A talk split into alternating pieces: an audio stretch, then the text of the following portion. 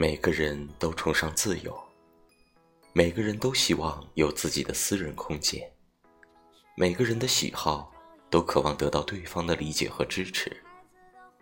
在爱情里，不要打着爱的幌子，总想着去控制一个人。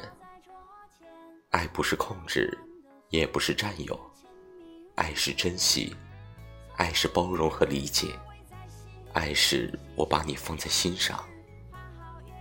我曾经听到过这么一句话：最完美的控制是不控制。所以，如果爱他，请你放下控制的欲望，让他完完全全的做自己吧。我们需要做的是安静的陪着彼此，一起成长。